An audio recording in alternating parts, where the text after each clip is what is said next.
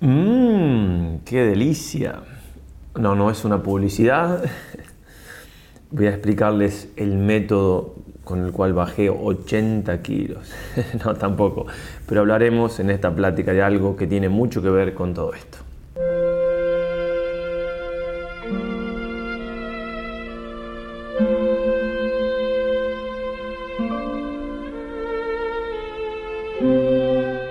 Queridos hermanos, efectivamente, San Ignacio nos quiere enseñar cómo ordenarnos en el comer. Bien, si son tus primeros ejercicios espirituales, te aconsejo ver en lugar de esta plática, como venimos haciendo otras veces, esta otra, donde se trata de la reforma de vida, tan importante para lo que sigue después de los ejercicios y también para los días dentro de ejercicios, para ir haciéndola con el mayor detenimiento, que son un poco ir concretizando los frutos de estos ejercicios. Bien, vamos a tratar entonces un tema que es, si se quiere, de lo más animal que tiene que hacer el hombre, que es comer. El homo animal o el hombre natural, como lo va a llamar San Pablo, ¿no? 1 Corintios 2.14. Pero es algo que hay que aprender a espiritualizar. Ya comáis, ya bebáis, hacedlo todo para la mayor gloria de Dios, dirá también San Pablo en 1 Corintios 10:31. Lo contrario a esto es el comamos y bebamos que mañana moriremos, de lo cual también habla San Pablo citando a Isaías. Pues bien, va a decir el padre Casanova, se trata pues de convertir una función del hombre, llamémosla brutal, en un acto racional, virtuoso y de perfección cristiana. También el padre Casanovas, a quien vamos a ir siguiendo sustancialmente en esta charla, como venimos haciendo también en muchas otras, al comienzo de los ejercicios va a decir cómo San Ignacio tiene esa capacidad muy puntual y muy particular de él de lograr que todas las fuerzas en el hombre se aúnen para hacer mejor los ejercicios. Dice, lo primero que se advierte en el arte ignaciano es la singular manera y la habilidad especial con que hace contribuir en la labor ascética a todas las facultades humanas.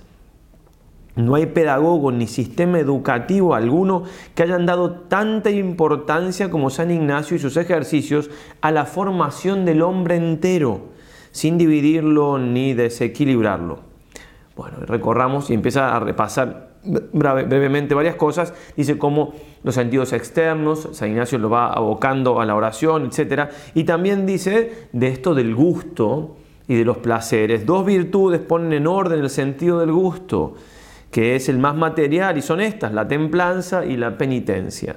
De una y de otra nos da San Ignacio preciosas explicaciones. La templanza que nos propone y recomienda San Ignacio no es la ordinaria y de todos conocida, sino la que eleva a una perfección digna de los santos. Pues bien, entonces vamos a tratar aquí de reglas, ¿eh? reglas para ordenarse en el comer para adelante, va a decir el santo. Son reglas, son normas prácticas, no es algo teórico, sino práctico. Hay algo, como siempre algo de doctrina, pero el, santo va a, la acción, a lo concreto, para ordenarnos, es decir, que vamos a explicar en un momento más, una cosa es ordenarse y otra cosa es estar ya ordenado. En el comer también en el beber, por supuesto, para adelante, para lo que sigue de los ejercicios, pero también para el resto de nuestra vida, porque obviamente que es necesario que nosotros ordenemos esto siempre, que tengamos esta virtud de la templanza. Antes de, empezar con cada una de las reglas, que son ocho, vamos a explicar un poquito, y en esto vamos a seguir al padre Bober, un gran jesuita del siglo pasado, de paso aprovecho, aunque lo tratamos de, decir, lo que están viendo aquí debajo, yo no soy jesuita, no somos jesuitas, citamos obviamente mucho a los jesuitas, que son los que más saben de esto por, ser hijos de San Ignacio, sobre todo los, los del siglo pasado, los antiguos, los del siglo pasado de manera especial, se dio un movimiento muy importante de conocimiento y profundización de los ejercicios espirituales el padre Calveras, el padre Casanovas, el padre Parraguirre, que lo citamos un poco menos. En este caso el padre Bober, que no es un especialista de ejercicios, pero fue un gran escriturista y un gran teólogo del siglo pasado. Bien, entonces va a decir el padre Bober lo siguiente, que nos puede ayudar a entender ¿por qué hablamos de las reglas de hacer, de, ordenarse en comer en este momento? Les explico primero brevemente, después vamos a la, a la doctrina de él. Estamos nosotros todavía en la segunda semana de ejercicio. Segunda semana, entiéndase, segundo periodo, ¿no? que más o menos en ejercicios de mes típicos, en retiro de 30 días, más o menos dura cada una 7 días, más o menos. En la vida ordinaria, estos ejercicios son 50 días en total, si lo estás haciendo ahora en cuaresma, si es en julio o en noviembre, o si los encuentras en, en internet y por ahí quieres hacerlos menos, se pueden hacer hasta de 30 días, los acortamos Bien, entonces estamos todavía en el segundo periodo, en la segunda semana de ejercicio, ya casi por terminarla. ¿Por qué lo hacemos ahora y no cuando San Ignacio los pone, que son al finalizar la tercera o dentro de la tercera semana?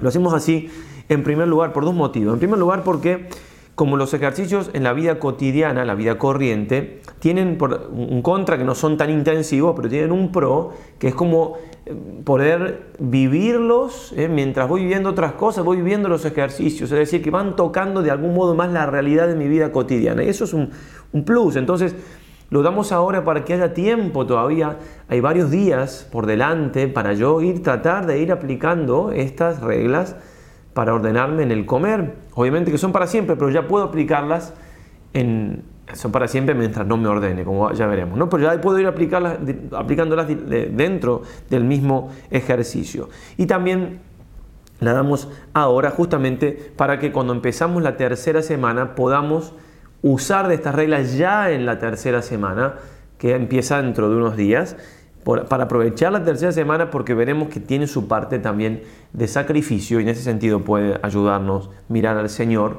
en la tercera semana en la cruz, como va a explicar bien el padre Bober en lo que sigue. Habíamos hablado en la última plática de las afecciones desordenadas y cómo se pueden distinguir ¿no? las afecciones desordenadas que tienen que ver con la primera semana de ejercicios, son aquellas afecciones desordenadas que nos llevan más eh, al pecado que propiamente hablando San Ignacio no las llama tales. ¿sí? Hablan del desorden de las operaciones y que hay que aborrecer. Propiamente entonces el santo llama afecciones desordenadas a aquellas afecciones a cosas buenas, pero que están desordenadas y que son más propias entonces de la segunda semana de ejercicios y que son necesarias de ordenar para poder elegir bien, es decir, elegir según la voluntad de Dios y no según algún capricho o alguna justamente regla, alguna afección desordenada, perdón. Bueno, entonces el padre Bober se pregunta en un artículo por qué las reglas de ordenarse en el comer en la tercera semana, lo vamos a, vamos a leer bastante, ¿eh? realmente no solamente nos ayuda a entender lo que vamos diciendo más profundamente, sino también a entender en qué momento de los ejercicios estamos en qué momento eh, tenemos que eh, lograr que llegue nuestro espíritu para poder seguir progresando hacia donde nos dirigimos también. Entonces decíamos, de las reglas de propiamente, de las afecciones desordenadas propiamente que son de segunda semana, las afecciones que son de cosas buenas pero desordenadas, no las que me llevan directamente al pecado, el padre Calveras va a decir que las podemos eh, encarar o distinguir o trabajar de dos modos. No las del pecado, sino las de segunda, propiamente la de segunda semana. Dice así, supone San Ignacio que existen dos géneros de afecciones desordenadas, de estas segundas estoy hablando, o si se quiere, dos modos diferentes de combatirlas. Hay algunas que no se combaten eficazmente si el ejercitante no se halla en tal disposición que esté firmemente resuelto a lanzar de sí el objeto en que se ceban, siempre que este remedio radical sea indispensable para vencer la afición desordenada. Ya explicamos. Es la disposición del tercer binario que San Ignacio exige irremisiblemente como fundamento para hacer buena elección. Ejemplo clásico de este género de aficiones desordenadas es la que tienen los tres binarios a los 10.000 ducados. Bien, entonces, hay una afección desordenada a las cosas buenas, siempre afección desordenada entendida propiamente, segunda semana, no al pecado, perdón que repita. Bien, que si yo no estoy dispuesto a dejarla, no puedo hacer una buena elección. Por ejemplo, entonces, los 10.000 ducados, el joven rico con el dinero. ¿ya? va a hablar el padre Bober un poquito más de esto. Si no estaba dispuesto a dejar el dinero, no iba a poder hacer la voluntad de Dios. De hecho, Jesús lo llamó, el mismo Jesús lo llamó. Y le dijo que no. Entonces, Esas aflicciones desordenadas que probablemente ya hemos descubierto varias en nuestra vida, en estos ejercicios, bien, tenemos que estar dispuestos, Señor, aquí está, si tú quieres que deje esto, te lo entrego. Bien, es la única manera que yo le doy la posibilidad a Dios para que me diga, sí, déjalo, mi voluntad es que lo dejes. Bien, ahora, como bien dirá el Padre, Hay otras, en cambio, en que semejante disposición radical no es necesaria, o mejor dicho, no es posible, por la sencilla razón de que no es posible ni aún a veces lícito lanzar de sí el objeto en que se ceban. Ejemplo típico de este segundo género de la afición desordenada es la afición desordenada a la comida y a la bebida. O sea, no podemos decir al Señor, Señor, si quieres, no como más nada o no bebo más nada. Imposible, porque es parte de nuestra vida. Entonces, en este caso, San Ignacio nos va a presentar cómo trabajar. Ya, nos, presentó, leo ahora el padre Bober, que está muy bien, ya nos presentó cómo tenemos que luchar contra las afecciones desordenadas de este primer tipo que decíamos, donde el tercer binario, dos, maneras, eh, dos banderas, todo, cómo, cómo lograr dejar, soltar eso que me tiene atado para conocer la voluntad de Dios. Ahora, la comida no la puedo dejar del todo, la bebida tampoco. Bueno, ¿cómo trabajar eso? Nos enseña San Ignacio. Pero sigo. Las primeras tienen generalmente estrecha conexión con la elección de Estado y son consiguientemente materia de elecciones. Entre ellas tiene en los ejercicios singular importancia y relieve la codicia de riquezas, que con tanto denuedo y maestría combate San Ignacio, principalmente en las grandes meditaciones del rey temporal, de dos banderas y de tres binarios, que son como el nervio de toda la segunda semana y aún de todos los ejercicios. Las segundas, las que, estamos, las que vamos a ver ahora, en cambio no son propiamente materia de elección, sino más bien de reforma o medidas preventivas. A este segundo género de afección desordenada se aplican entonces o trascienden las reglas para ordenarse en el comer, cuyo objeto, por tanto, son todas aquellas afecciones desordenadas que se ceban en objetos de que, que no es posible o lícito desprenderse. De hecho, Vamos a hablar aquí del alimento, también se podría aplicar a otras cosas, por ejemplo, el dormir. No se puede evitar dormir. Bueno, se pueden aplicar estas reglas mutatis mutandis al sueño y demás. Es postulado necesario de estas reglas la presencia del objeto tentador. Hay que combatir y corregir el desorden de las afecciones sin huir del cuerpo al objeto que las desordena. Claro está que estas reglas se extienden igualmente al primer género de afecciones desordenadas siempre que después de hechas las elecciones resulte que hay que quedarse con los 10.000 ducados. ¿sí? El caso es el mismo. Entonces, por ejemplo, el joven rico, si fuese que él estaba desapegado a los bienes que tenía y que Jesús no le pedía que los siguiese y entonces dejase esos bienes, de ahí en más él tenía que aplicar estas reglas mutatis mutandis a esa realidad. Tengo estos bienes, el Señor quiere que me quede, o en tres binarios sería con los 10.000 ducados, el Señor quiere que yo me quede con esto. Yo ya en mi corazón me desprendí de esto, pero Él me hizo saber que quería que me lo quedara y lo pude saber gracias a que me desprendí de ellos. Bien, ahora tengo que usar de estas cosas como, como, como quien, como quien es dueño y señor de ellas y no apegarme y usarlas mal, aunque Dios quiere que las tenga. ¿sí? Sigue entonces el padre Bober. Las presentes, precedentes observaciones creemos que explican satisfactoriamente por qué San Ignacio colocó en la tercera semana las reglas para ordenarse en el comer. Primeramente, no pudieron colocarse antes. La razón parece clara, las afecciones desordenadas del primer género, sobre todo la codicia de riquezas, por su estrecha conexión con la elección de estado de vida, constituyen el problema más difícil y urgente que hay que dejar resuelto en los ejercicios de la segunda semana. Sin esta base fundamental, es imposible edificar nada sólido en la vida espiritual. A la feliz solución de este problema que va a decidir de toda la vida del hombre, consagra San Ignacio durante 12 días, en el caso nuestro, de estos ejercicios más largos de 50 días, y son de 30 después, es un poco menos, pero llevamos casi 20 días con esta tarea de la segunda semana.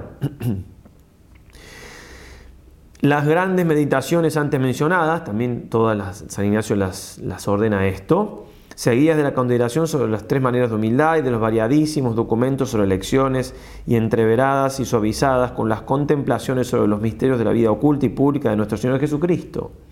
Todo en la segunda semana converge en este punto, nudo dificilísimo de todo el drama espiritual. Es voluntad de Dios que me abrace yo con la pobreza y la humildad actual, con el tema de que es la elección de Estado y demás. He de lanzar de mí los diez mil ducados, cebo de la codicia e incentivo de la soberbia. Resuelto este problema capital, ha terminado la segunda semana. No queda en ella lugar para otra cosa.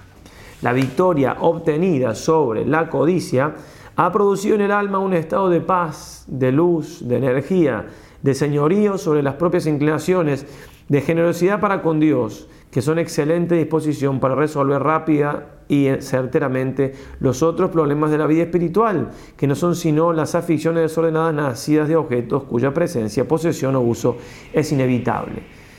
En este sentido, entonces, Muchos de ustedes seguramente en este momento tienen esa paz, luz, energía, señorío, etcétera, porque han muerto a cosas, han entregado cosas al Señor. El Señor puede ser que se las haya pedido o no, pero en su corazón, como pide San Ignacio en la meditación de tres binarios, se las entregué. Y eso da una paz, una alegría, una luz única, única. Y seguramente muchos de los que están viendo y escuchando esto pueden decir, efectivamente, así me siento. ¿eh? Bendito Dios, a eso nos lleva San Ignacio con los ejercicios. Bien, si no logré todavía vencer esas cosas, bueno, quizás no hace falta que siga viendo este tema de la comida y demás, porque tengo cosas más gruesas. Tengo todavía que cortar por lo más grueso, cosas más delicadas que decidir y que ver. Bien, seguimos entonces.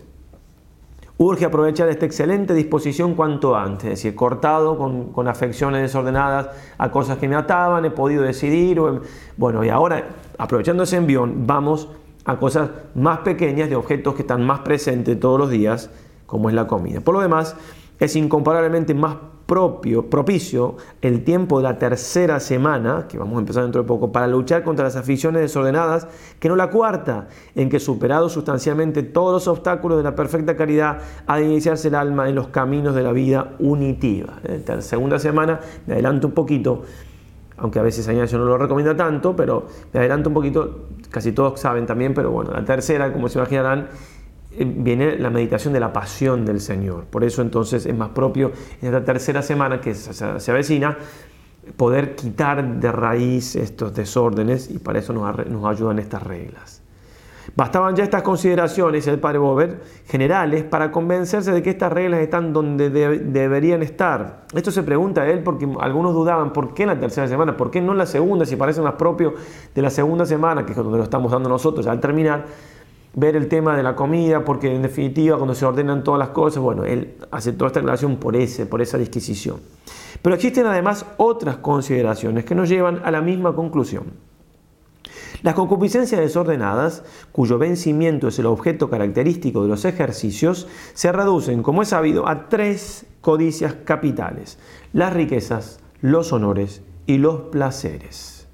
Por otra parte, San Ignacio no se contenta con un vencimiento que evite el pecado mortal y venial, sino con una victoria completa, radical, estable. Con miras a semejante victoria se han combatido en la segunda semana directamente las codicias de riquezas y de honores, sobre todo en la meditación de dos banderas. Pero todo, todo el misterio, los misterios de Cristo son también para lo mismo, ¿verdad? Queda por combatir de igual manera la codicia de placeres, este combate lo reserva San Ignacio para la tercera semana. Será internamente interesante, perdón, el instructivo estudiar su táctica. Entonces vamos a hacer esto ahora, sigue un poco más el padre. La codicia de placeres a la cual se opone la virtud cardinal de la templanza tiene, según Santo Tomás, dos manifestaciones principales. La concupiscencia de placeres sensuales, o placeres venéreos, generalmente se dice los placeres de la carne, y el apetito inmoderado de comer y beber. Respecto de la concupiscencia sensual, la táctica de San Ignacio consiste en combatirla indirecta y remotamente, lo que tiene que ver directamente con, los placeres venéreos. Por esto no da para ello ninguna instrucción particular en los ejercicios. Para él lo que toca la castidad no pide interpretación. Eso es textual de las constituciones convencido como está y con razón que quien ame de corazón a Jesucristo, sea pobre y humilde, guarde sus sentidos y observe la templanza, tiene asegurada puridad angélica, pureza angelical. En el año 2021, cuando comentábamos la, meditación de dos banderas, siguiendo al padre La Palma, el príncipe de los comentadores de los ejercicios, y temporalmente muy cercano a San Ignacio, casi, que casi lo conoció.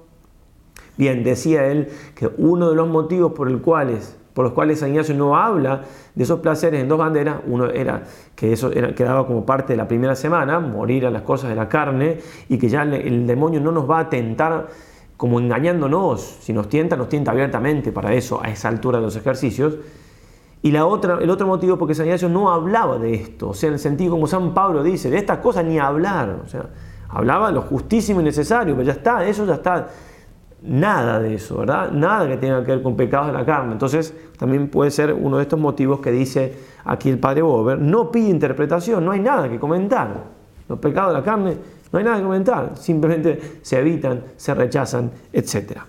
Otra muy diferente es la situación del apetito inmoderado de comer y beber que San Ignacio se propone combatir directamente, perdón, por la cual señala estas reglas para ordenarse en el comer.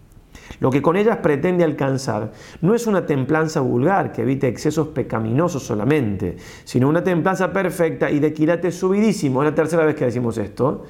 lo dijo Casanova, lo dijo él, lo dice de otra manera ahora. Atenti, porque va a ser exigente, pero claro, quiere una, quiere una virtud bien sólida y bien elevada que mantenga constantemente la serenidad y libertad del espíritu para la más perfecta contemplación y estrecha unión con Dios. Una templanza entonces que obviamente haga que yo pueda unirme con Dios, vivir en unión con Dios, vivir la vida mística. Lo que con ella es presente alcanzar, ya lo acabo de leer, perdón, está eminente libertad del espíritu que está fuera del alcance de la primera semana y cuya conquista no ha de impedir o retardar los conatos quizás angustiosos de la segunda semana, que estamos más ahí con dejar otras cosas, por ejemplo las riquezas o el apego a algo que no me permite ver la voluntad de Dios. Entonces, la primera no, no, estoy dispuesto para hacerlo porque estoy en otra lucha, en el pecado. En la segunda estoy también en otra lucha, con otra cosa. Entonces, es condición previa de la cuarta semana para ya llegar a la vida mística o gozar, atisbar un poquito la vida mística, por eso es propio de esta tercera semana. Mas no solo por exclusión, sino también positivamente. Concuerdan muy bien estas reglas con el espíritu y fin propio de la tercera semana. La perfecta templanza no es propiamente penitencia, su conquista con todo requiere tanto vencimiento propio, supone y entraña tanta y tan continua mortificación, está tan erizada de cruces que su ejercicio y las reglas que lo dirigen y promueven se armonizan maravillosamente con las contemplaciones de la sagrada pasión y muerte de nuestro Señor Jesucristo. Si a esta razón fundamental se quiere añadir como accesoria la coincidencia con la última cena, como indica Padre Rodman, bien, también se ve en la tercera semana la última cena, y San Ignacio va a tomar la última cena para ayudarnos a hacer mejor estas reglas. Como conclusión va a decir un resumen, repetimos lo mismo, pero resumen al final del artículo nos viene bien. Las aficiones desordenadas combatidas globalmente en la primera semana, que decíamos no es propiamente tal, pero se la llama así en sentido amplio, la de la primera semana, que son al pecado, en cuanto llevan al pecado, principalmente mortal, se combaten luego separadamente en la segunda y en la tercera, en cuanto son impedimentos de la perfección en la segunda semana se combaten las aficiones desordenadas que solo se vencen con la firme resolución de sustraerlas, de quitarlas, si tal es la divina voluntad, el objeto en que se ceban cortando sus raíces. Tengo que dejar esto, lo dejo, punto, así se lucha. Todas estas aficiones convergen prácticamente en la codicia de riquezas íntimamente relacionada con la elección de Estado, pero puede ser otra cosa a que yo he estado apegado y que la única manera que yo pude saber qué quería Dios con respecto a eso, aunque no sé exactamente el estado de vida, la única manera fue entregársela al Señor, al menos en el corazón, en afecto.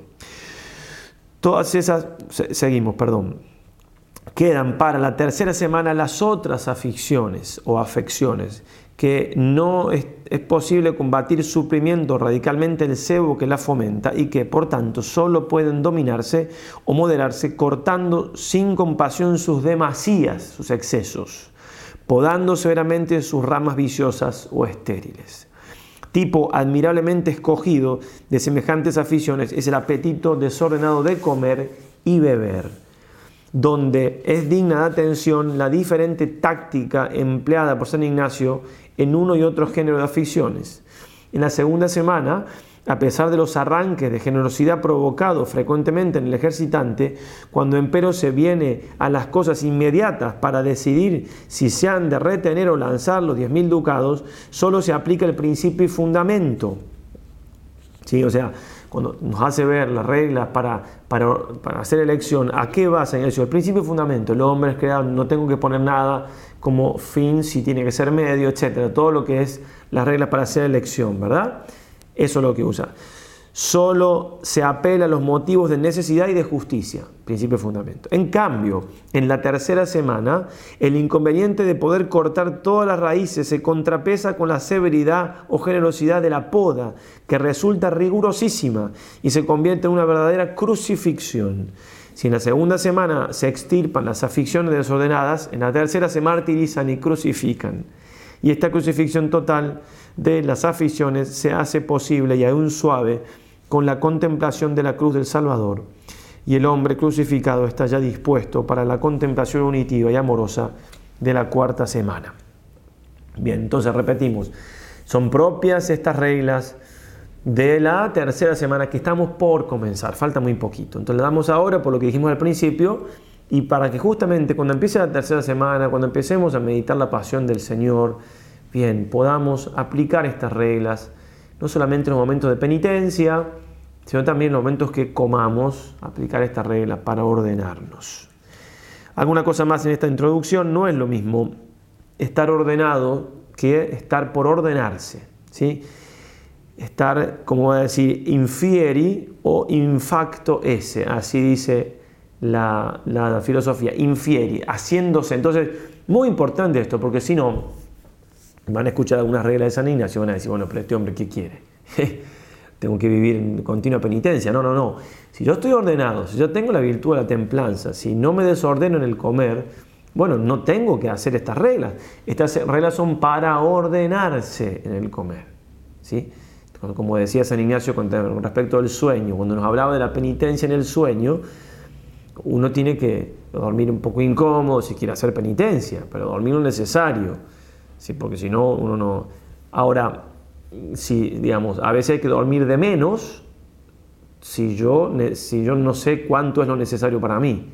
Corto un poquito para justamente ver, como lo mismo nos hace hacer así un poco de penitencia para llegar a la templanza en el comer. Muy importante entonces, para hallar el justo medio entonces en la cantidad y en la calidad de la comida, va a hacernos a veces hacer un poquito de penitencia. Pero sobre todo va a decir también el padre Casanovas que con preferencia lo que busca San Ignacio es que espiritualicemos en la medida de lo posible este acto tan humano, no malo, pero tan humano, tan animal y que puede desordenarse y que puede el alma quedar ahí bastante o la vida espiritual bastante venida menos, que pongamos realmente vida espiritual en la comida.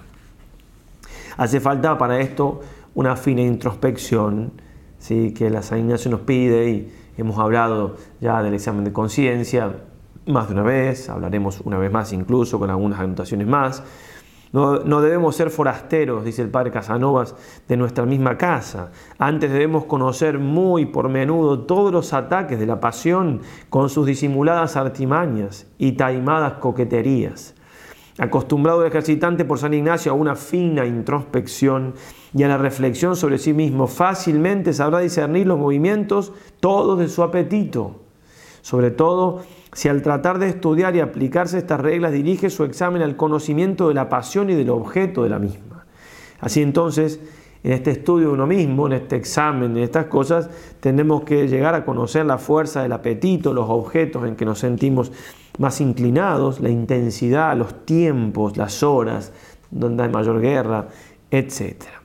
Conocido todo esto, hay que tener en cuenta aquellas leyes estratégicas que Santo nos da y que ya nos ha dado antes, ¿no?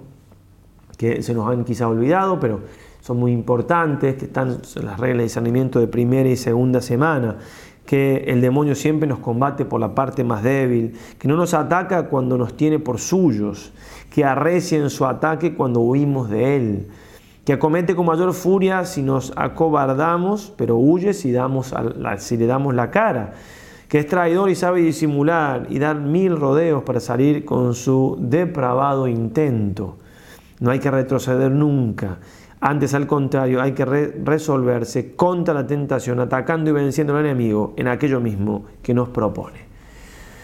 Obviamente que estamos hablando en este sentido de de, una, de tentaciones del enemigo en cuanto usa una quinta columna que tiene en nosotros, es decir, algo en nosotros que trabaja de un modo para, para él, de algún modo, que son nuestros apetitos desordenados desde el pecado original. Entonces, obviamente, siento hambre tengo ganas de comerme algo, y desordenadamente, por ejemplo, no tiene que, ser el demonio que me está tentando, pero sí puede usar mucho de eso. Entonces, obviamente, y lo usa, porque si voy a él, él es el espiritual, puro espíritu, probablemente si tiene que luchar contra nosotros, que somos cuerpo y alma, usará del cuerpo, que es la parte más débil que tenemos, para vencernos. Por último, sí, antes de entrar a la primera regla, vamos a hablar de templanza, no de penitencia. O sea, lo que se busca es la templanza. Ahora bien, para la templanza nos va a pedir algo de penitencia San Ignacio, pero que lo que buscamos es la virtud. La virtud es una fuerza de ahí viene la palabra, ¿sí? Vir viene, es fuerza en latín. Vir es hombre y vi es fuerza. La virilidad, también propia de una mujer en cuanto a la fuerza de la virtud. ¿Sí? Como le decía Santa Teresa a sus monjas, ¿no? como que luchen como varonas, en este sentido, ¿no? No, no es la fuerza física, es una fuerza mucho más importante, interior. Eso nos da la virtud, una fuerza. Y, esa fuerza que es la templanza, no, no es reprimir cosas, es justamente usarlas de manera ordenada y para eso necesito una fuerza que me potencia también en otros aspectos. Lo contrario a esto va a ser sobre todo la gula, que es la antesala de la lujuria, pecados capitales, que uno va unido con el otro. Como decía San Jerónimo, por ejemplo, nunca creeré que un ebrio sea casto. Y la imitación de Cristo dirá, refrena la gula y fácilmente refrenarás toda inclinación de la carne. El rico de del Evangelio, obviamente que no era el único pecado que cometía, ya veremos al final cuándo un pecado de gula puede ser grave, pero sí que uno de los pecados que tenía era el pecado de la gula, que era glotón, y por eso se condenó en la parábola que nos muestra el Señor. Vamos entonces a las reglas de San Ignacio. La primera, estamos en el número 210 de los ejercicios, es que del pan conviene menos abstenerse, porque no es manjar sobre el cual el apetito se suele tanto desordenar o que la tentación insista como a los otros manjares. Es como que entonces San Ignacio nos va a distinguir lo que es el pan de lo que es manjar. El pan es como un alimento que es más sencillo, que no nos atrae tanto, que la tentación no insiste tanto, que no es tan fácil desordenarse. Como que no hay que hacer tanto examen sobre el pan, eh, sobre cuánto pan comemos, ya hacemos alguna aclaración al respecto. Eh, la misma escritura ¿no? habla del pan como el alimento propio del hombre. El Señor quiso quedarse bajo la apariencia de pan justamente por ser algo tan... El maná era una especie de pan, bueno, hay dichos, ¿no? Cada hijo viene con el pan debajo del brazo, debajo del brazo. Bueno, el pan es la comida primordial, si se quiere, ¿no? Lo, ok, entonces, por sentido común y por todo lo que venimos diciendo, no es tan, común, valga la redundancia, que uno se desordene en comer pan. Bueno, puede ser en algún caso que alguien coma pan por, en exceso, y en ese caso sí, entonces no cabe esto que dice San Ignacio. Pero sí, si para mí el pan como y, ojo, acá dos aclaraciones. Eh, que el pan en la época de San Ignacio también no era el pan de ahora, el pan ahora tiene, es bastante más rico. Y por otro lado, nosotros por lo general no nos desordena, por lo general, el pan en sí mismo, sino el pan con otra cosa. El pan solo, por más rico es el pan, qué sé yo, el pan, agua, pan y agua, digamos, no sé si.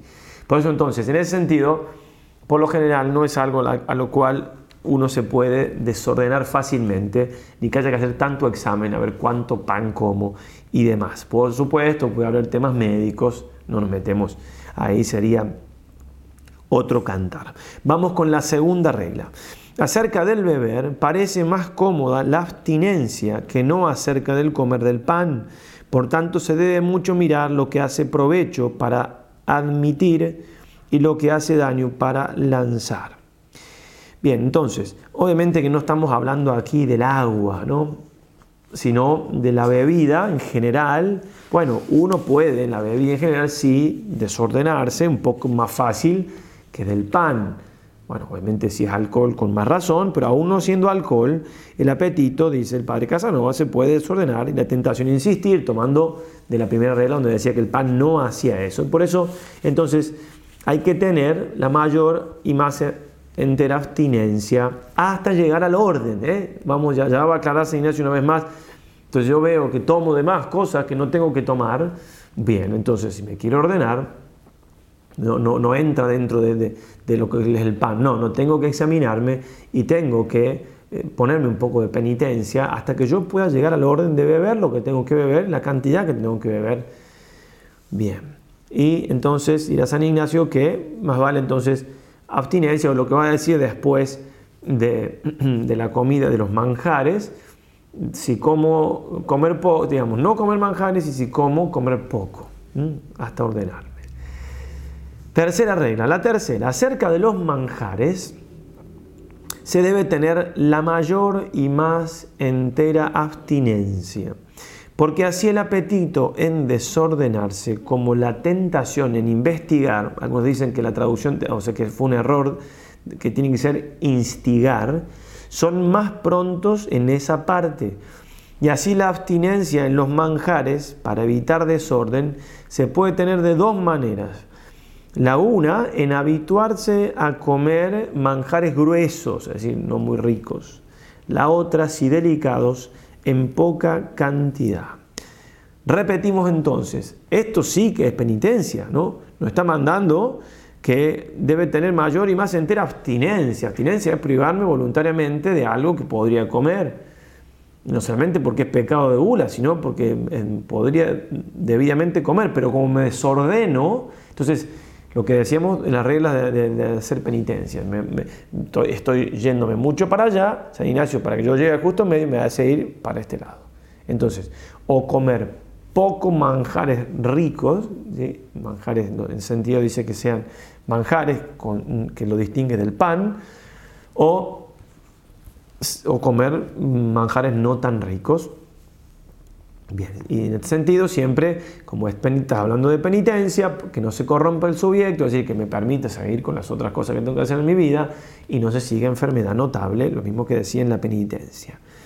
Bien, entonces, e, e, es importante esto. Estamos, perdón que repita, ¿eh? me está, porque uno dice, bueno, me está pidiendo San Ignacio que yo haga penitencia casi todo el tiempo, claro, y ahora voy a insistir en eso, si me tengo que ordenar en el comer. Si no estoy desordenado, no, si tengo la virtud no hará falta. La cuarta regla, guardándose que no caiga en enfermedad, Cuanto más, ¿eh? ¿se acuerdan del magis ignaciano? Siempre quieren eso más, mientras más y más, mayor y mejor, siempre que no se siga enfermedad notable y se corrompe el sujeto, lo dice hablando de esto mismo. Cuanto más el hombre quitare de lo conveniente, alcanzará más presto el medio que debe tener en su comer y beber. ¿Sí?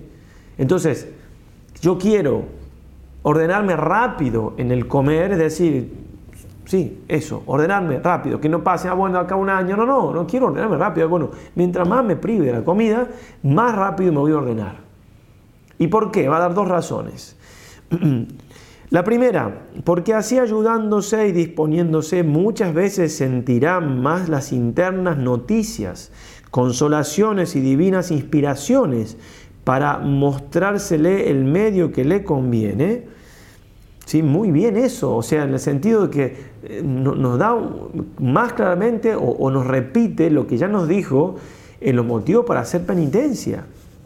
Se acordarán, para buscar y hallar alguna gracia o don que la persona quiere y desea, así como si desea ver interna contrición de sus pecados o llorar mucho sobre ellos o sobre las penas y dolores que Cristo nuestro Señor pasaba en su pasión, o por solución de alguna dubitación en que la persona se halla. Igual cuando estoy desolado, me, dice alargarme en alguna manera de hacer penitencia para salir de la, de la desolación. Entonces, si yo hago penitencia, es una manera, y, creámosle al santo que sabe lo que habla y los ejercicios son todo lo que sabemos, una manera de, ponerme en disposición, ponerme de mi parte. No es algo porque la mía penitencia a sí mismo, sino porque de alguna manera, si me permite la expresión, hablando el corazón a Dios, que me ve y me estoy sacrificando para alcanzar una gracia, entonces Él va a ser más dadivoso que Él siempre quiere ser dadivoso, pero nuestro corazón es el problema, el que está endurecido, hablando el mío para que pueda recibir sus dones. ¿eh? no es que la, penitencia ex opere operato como un sacramento obra el hecho de que yo, ah, ya sé lo que Dios quiere. No, no, es que yo estoy disponiéndome, todos los ejercicios son eso, un modo de disponer el ánima. Lo dice el número uno, San Ignacio, disponer el alma para qué? Quitadas las aficiones desordenadas. ¿Quién las quita? Dios. Entonces, muy hermoso esto. Quiero saber, porque esto que estamos diciendo acerca de las reglas para ordenarse el comer también es acerca de otras cosas. Si yo soy entonces generoso con Dios en el sacrificio, en el, en el privarme de las cosas terrenas, más fácilmente Dios me va a iluminar, Dios me va a dar, me va a dar inspiraciones, consolaciones para mostrarme el medio que me conviene, para mostrarme cuánto me conviene comer. Recordemos en la vida de San Ignacio que él había se había propuesto no comer carne. Y tuvo una, revelación parecida a la de San Pedro, cuando bajó ese mantel del cielo, donde Dios le dijo a San Pedro, mata y come, mata y come. Donde, donde Dios mostraba, bendito Dios, que, que, nuestra, nuestra religión, la verdadera religión revelada por el Señor en Jesucristo y en su Santa Iglesia, nuestra Madre Iglesia Católica, no tenemos ningún alimento prohibido en sí mismo. Claro, algún día del año sí, ¿Por qué? Porque así Dios lo determinó, todo lo que creó es bueno, ¿cierto? Bien, entonces, pero para eso tuvo que hacerle una revelación a San Pedro, así, ¡fum! Ya lo había dicho el Señor, ¿no? Pero bueno, somos un poco, no sé si puedo decir eso de San Pedro, ¿ah? pero Jesús había dicho, no es lo que entra al cuerpo, al, cuerpo sino lo que, lo que sale del hombre, lo que... Bien, pero bueno, reveló San Pedro. Bueno, San Ignacio también. Mutati mutandi, San Ignacio había decidido no comer carne y, tuvo una, revelación con gran ascenso de la voluntad de que había carne y que la tenía que comer, ¿no? Se despertó una noche, no me acuerdo de detalles, pero y, vio como que había carne, una visión y un gran ascenso. Y después le dijo a su confesor, como le decía todas las cosas él cada vez que se confesaba, todos los domingos, y le dijo que, lo analizara un poquito. Claro, podía ser que el confesor había pensado y se despertó con hambre y entre dormido se imaginó un pedazo de carne por ahí para un argentino un buen, un buen trozo de asado. No, San Ignacio estaba tan seguro que eso era así que no podía dudarlo. Entonces miren cómo él, siendo tan generoso en su penitencia y todo, Dios le dijo, no, no, carne, carne puedes y debes comer. Y de una manera milagrosa, bueno, sin llegar quizá a tanto milagro, porque probablemente no lleguemos tampoco a tanta, a tanta penitencia, pero bueno, en el orden que Jesús quiera, que el Señor nos muestre, ser generosos para saber cuánto tenemos qué comer y qué cosas también, ordenarnos en todo sentido lo que eso respecta. Entonces, por un lado, eh, nos ayuda en ese sentido, digamos, ¿no? Porque en esa generosidad que tenemos vamos recibiendo inspiraciones, consolaciones, que son también propias las reglas para hacer la elección del segundo tiempo, se acordarán. Bien, y la segunda razón también es porque quizás justamente si yo me hago un ayuno muy grande, no tengo fuerza para cumplir lo que debo cumplir, también es una manera indirecta de saber, bueno, tengo que comer un poco más, ¿verdad? También la otra manera. Igual se diga con el sueño, el sueño si pruebo, que, en esto nos podemos acostumbrar también, ¿no? Si yo pruebo un tiempo, dormir menos de lo que dormía, no, no un día, porque un día, bueno, si estoy cansado, pero si son varios días y yo veo que no, realmente no puedo, no puedo, hace una semana que estoy despertando más temprano y no puedo, tengo mucho sueño, bueno, de la manera que Dios no quiere que yo duerma tampoco, siempre que, que pueda hacer lo contrario. Bien, quinta regla entonces.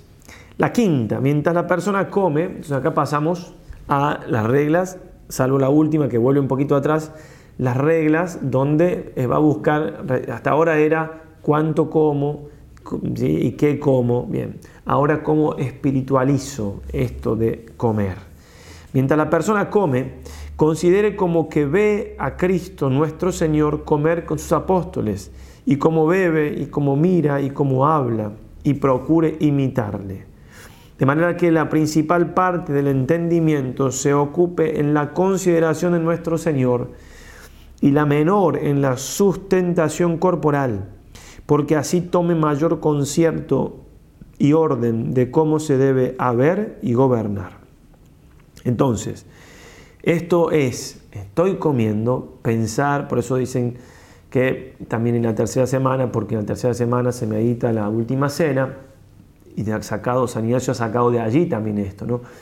Porque hemos compartido muchos misterios de la vida del Señor. Bueno, entonces compartir también este misterio de la última cena. También el Señor ha comido muchas veces con los apóstoles, en cualquier momento de su vida, compartir eso, ¿no? Cómo come, cómo hace, cómo habla con los apóstoles. Nos podemos imaginar quizás al Señor comiendo desaforadamente o sin resulta que San Pedro le estaba contando algo y el Señor, ah, sí, San Pedro, ah, sí, sí, obviamente que no, ¿verdad? Bueno, a veces nosotros podemos hacer así y es cierto que, uno por regla de urbanidad este, puede lograr comer decentemente, y está bien, pero la regla de urbanidad es un tanto externa, porque justamente no va a la raíz, va a la urbanidad, es decir, al trato con los demás, y por ahí lo hago cuando hay gente y cuando estoy solo no. La virtud es una fuerza estable que hace que obremos bien siempre, estando o no estando los demás. Uno debería obrar solo igual que cuando están con los demás. Como solo, como igual sigo siendo tan dueño de mí, tan señor de sí mismo, cada uno, como cuando estamos con gente. Dice entonces San Ignacio, tres frutos, perdón, el Padre Casanovas nos proporcionará, según San Ignacio, esta contemplación del Señor.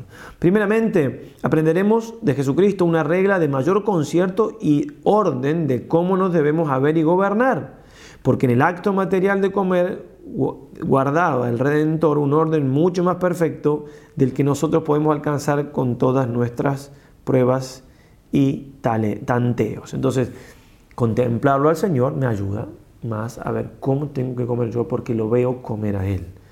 En segundo lugar, contemplando cómo come Él con sus apóstoles y cómo habla y se comunica con ellos, siendo como eran tan imperfectos, la perfección que en Él advertimos será para que nos sintamos atraídos a su compañía y a su imitación.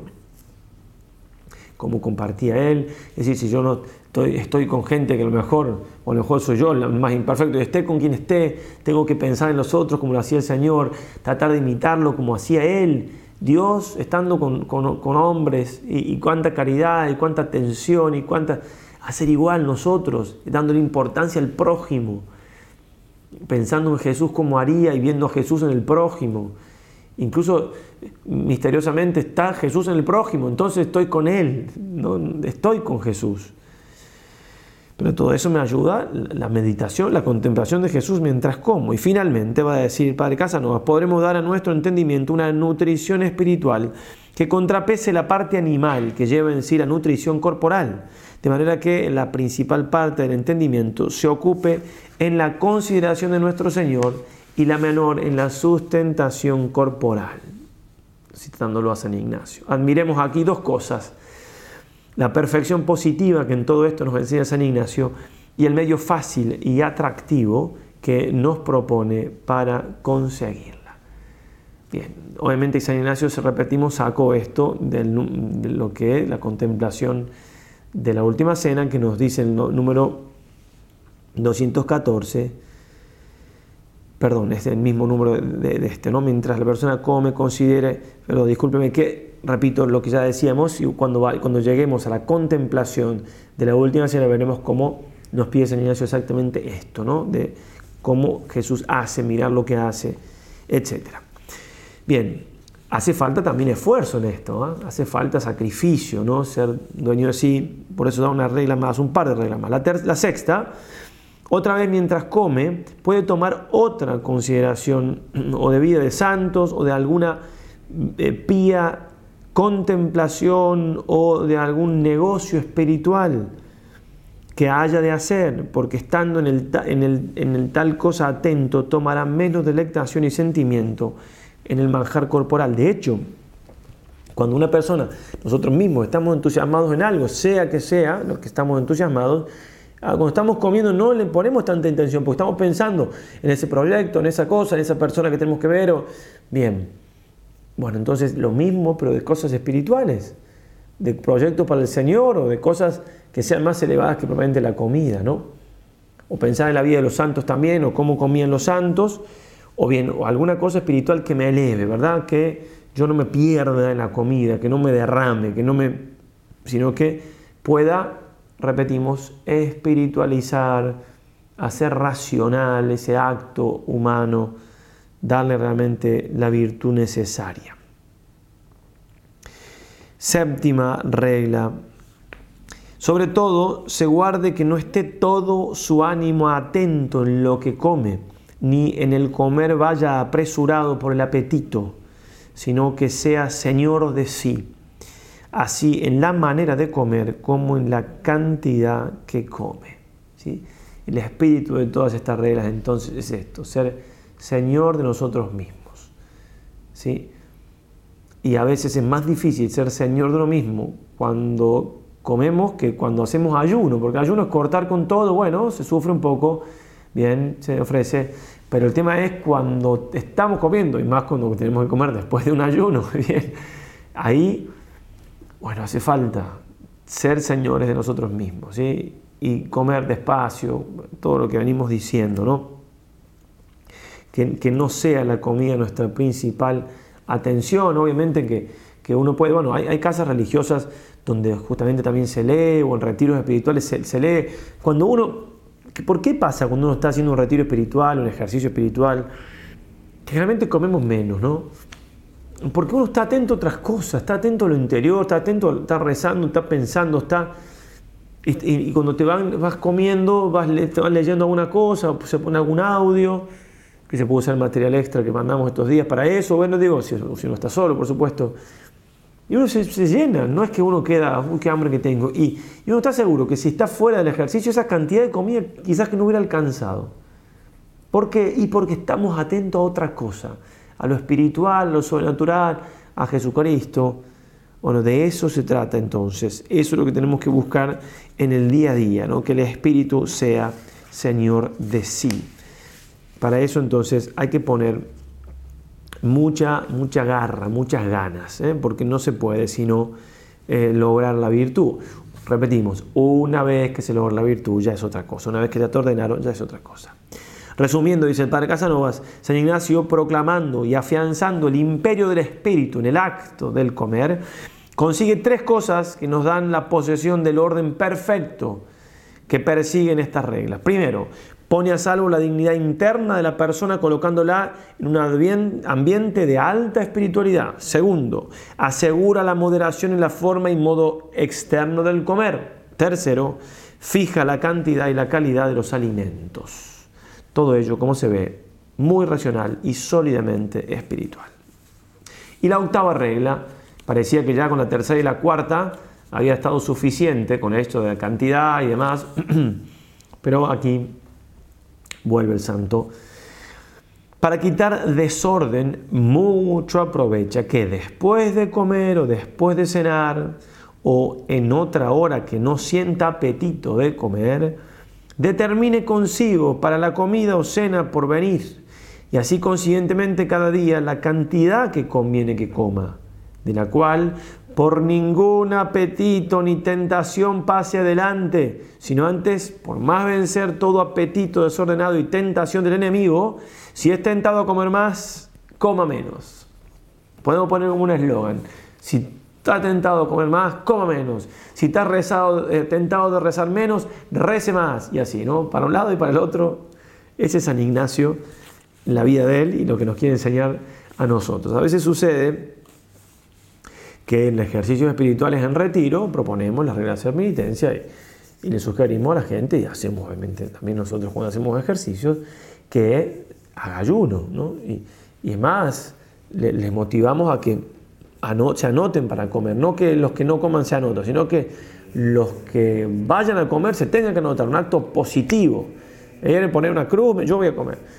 Bueno, y, más de una vez pasa que se anotan algunos a comer y después llegan algunos más. Este, porque claro, en el momento que lo decidí no tenía hambre y después me vino el hambre, ¿no?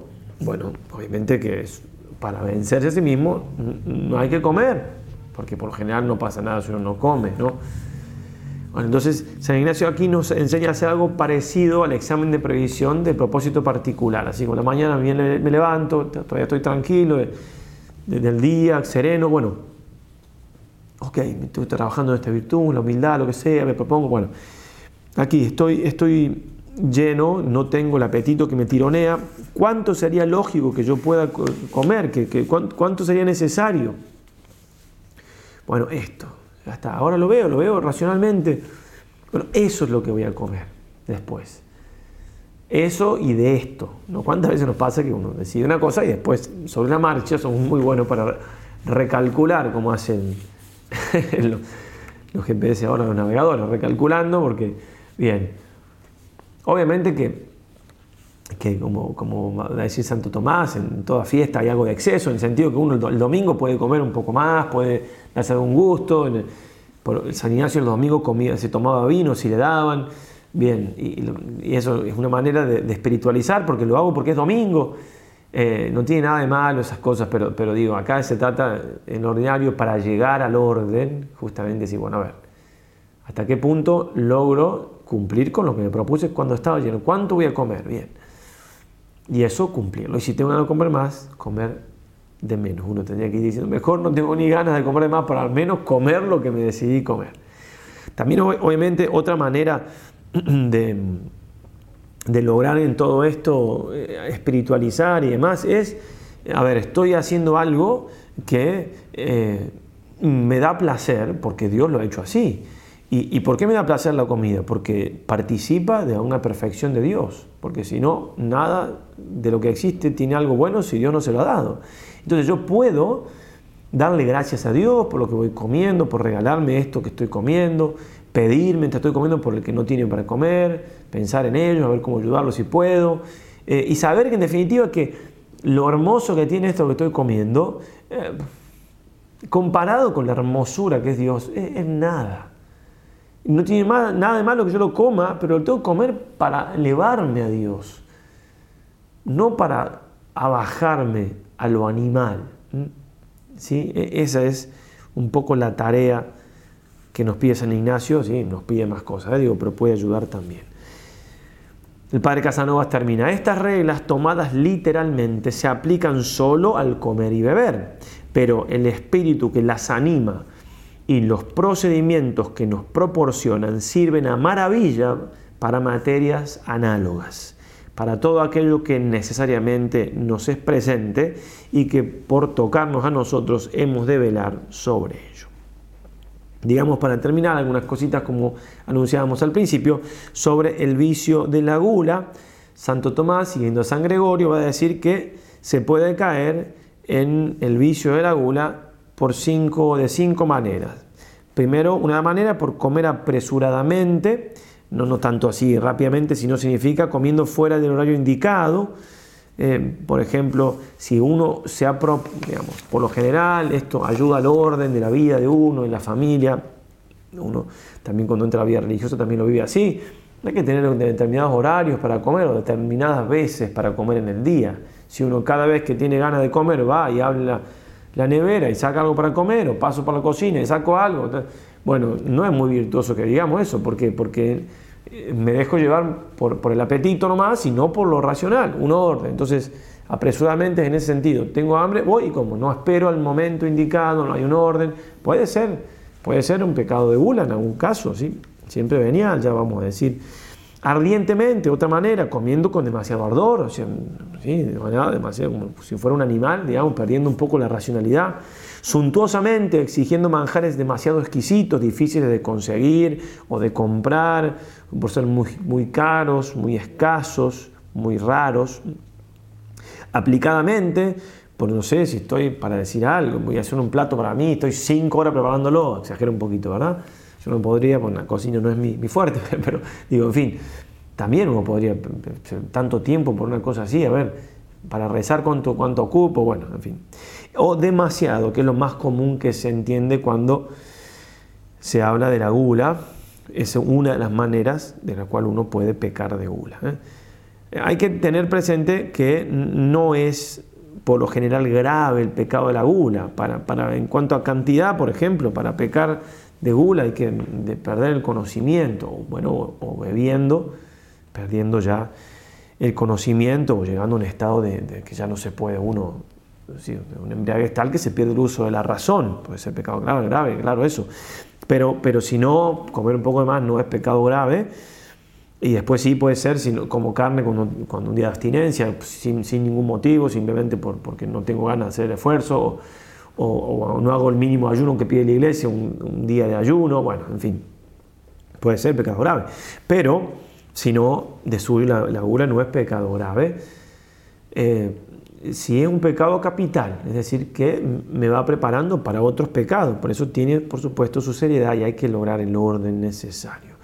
Y va a decir Santo Tomás que entre las consecuencias de la gula o pecados derivados de ellas, como vicio capital que es, siguiendo en esto a San Gregorio, cita la torpeza en el entendimiento, porque adormece y hace pesado el cerebro, la alegría desordenada, que ocasiona imprudencia, esa, alegría mundana, chabacana, la locuacidad excesiva, hablar de más, la chabacanería y ordinarias en las palabras y en los gestos, que proviene de la falta de lucidez intelectual, y finalmente la lujuria. Leemos en Romanos 14, 17.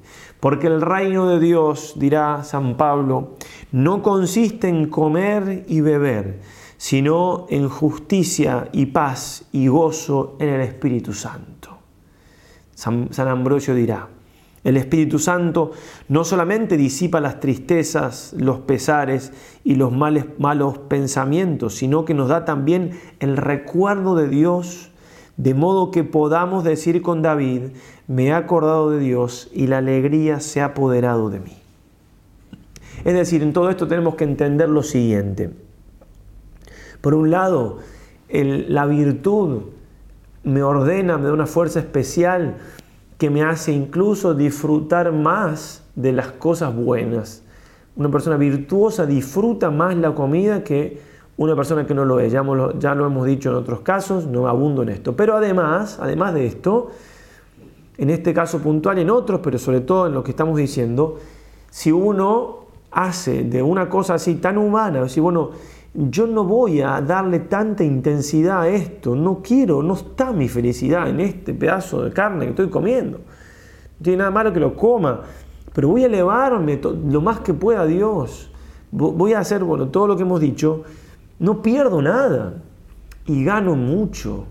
Gano mucho de una alegría verdadera, profunda, de esa paz, de ese gozo en el Espíritu Santo que es tan superior, tan superior a cualquier placer humano, que va a decir Santa Teresa que una, una gota de dulzura divina vale más que todos los placeres. Eh, no, no hay comparación. Entonces a veces nos privamos de esos consuelos de Dios, de esas alegrías en Dios y de esas por, bagatelas, por, en definitiva no ordenarnos en la comida.